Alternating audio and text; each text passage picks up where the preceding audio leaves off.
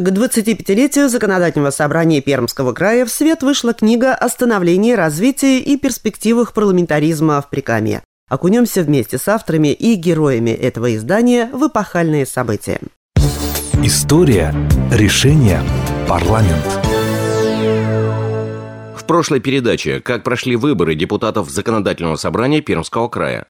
Прикамье становится экспериментальной площадкой для запуска в России муниципальной реформы. Регион впервые обрел правительство и попытался стать культурной столицей. Далее 2006-2008 годы. 25 лет законодательному собранию. Глава «Парламентский урок». В 2006 году в школах Пермского края впервые прошел единый открытый парламентский урок. Цель – дать молодому поколению понятие о роли и задачах законодательного органа власти региона, о способах и инструментах участия в общественно-политической жизни и эффективного влияния на нее – по мнению депутатов, это поможет со школьных лет формировать политическую культуру и активную гражданскую позицию. Готовились к проведению первого парламентского урока долго и тщательно.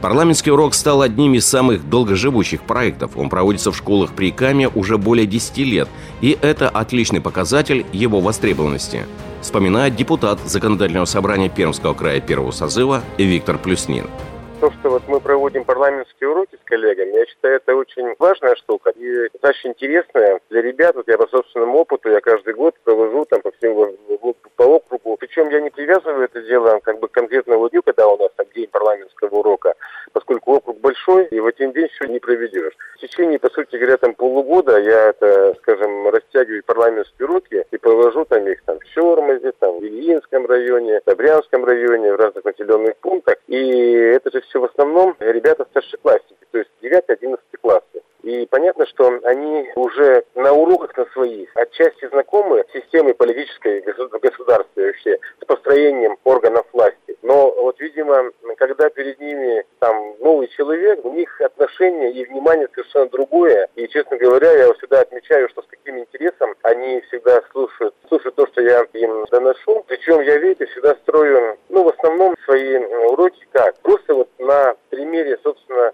места, где они живут, мы начинаем с ними смотреть, э, говорить о том, да, вообще вот как устроена власть. Первый уровень, там, муниципальный, там, поселенческий уровень, муниципальный район, потом дальше там, значит, законодательная власть, законодательное собрание, исполнительная власть субъекта федерации, дальше федеральное собрание, там, двухпалатное, совет федерации, Государственная дума. И когда мы это все рассматриваем на примере людей, которых они знают, ну, потому что они живут рядом с ними, там, депутаты, поселения, депутаты местные, кто-то знает там лично главу, и просто буквально вот в таком формате у нас проходит диалог, эти вот там 40 минут там проходят ну, просто вот незаметно.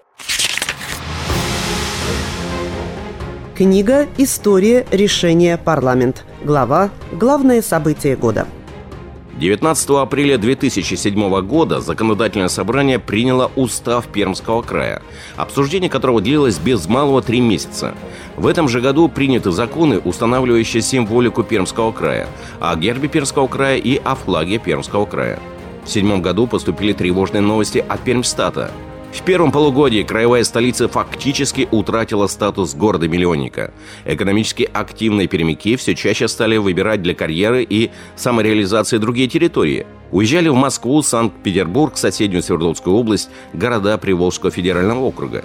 Естественный прирост, приток населения из периферийных территорий края не могли уже компенсировать отток горожан.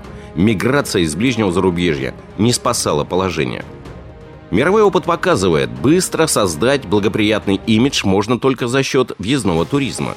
Идею подхватили. Правительство внесло в Краевой парламент концепцию целевой программы развития туризма в Пермском крае на 2008-2012 годы. Одобрит ли такую статью расходов законодательное собрание? Пометуя об аналогичной программе, написанной ранее и невыполненной, депутаты скептически восприняли полученное предложение – они сомневались, удастся ли разработчикам на основе анализа прежних ошибок найти верный тон, выбрать точный курс и задать должный масштаб нового программного документа. Депутаты в итоге одобрили такой подход. История, решение, парламент. Двадцать пять лет законодательному собранию. Глава «Жаркий год». Мировой экономический кризис, начавшийся в 2008 году, аналитики сравнивают с Великой депрессией 1930 года. В связи с кризисом бюджеты Пермского края Перми были отозваны из первого чтения и пересмотрены. Если раньше, в 7 тучных лет, бюджеты принимались бездефицитные или даже профицитные, то теперь, исходя из новых реалий, финансовые документы сверстали с дефицитом. Високосный 2008 год оказался для Пермского края непростым, причем во всех сферах жизни. Даже погода была аномальной. 2008 год стал самым теплым годом за весь период наблюдений в Перми, начиная с 1883 года.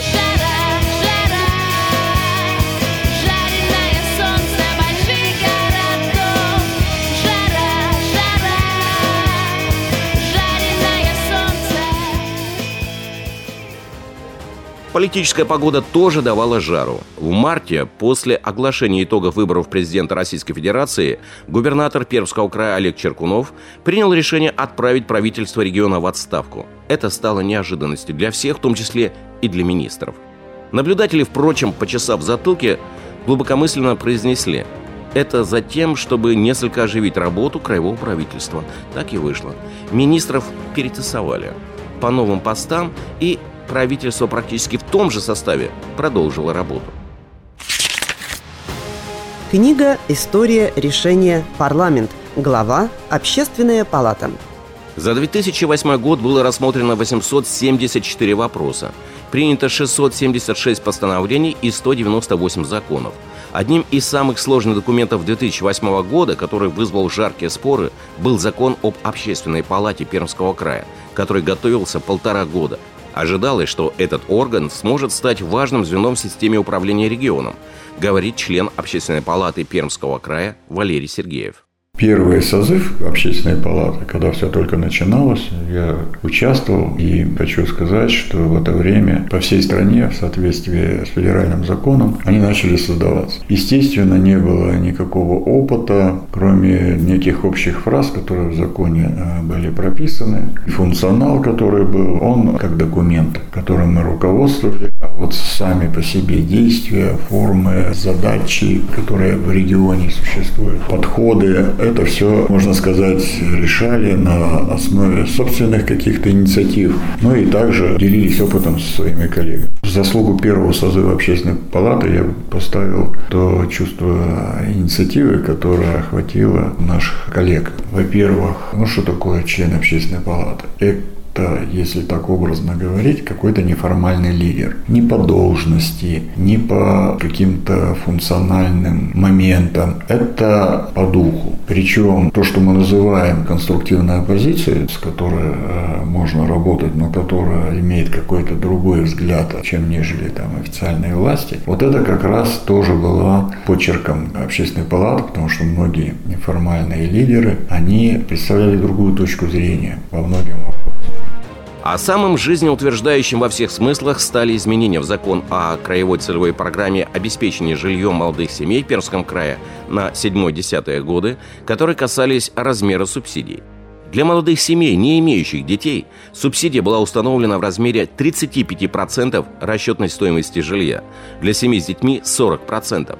Кроме того, депутаты оттачивали методику формирования бюджета, ездили в Кудымкар на выездное совещание по поводу строительства нового драмтеатра, приняли программу газификации и определились с капремонтом и аварийным жильем. Но об этом в следующей передаче. История решения парламент.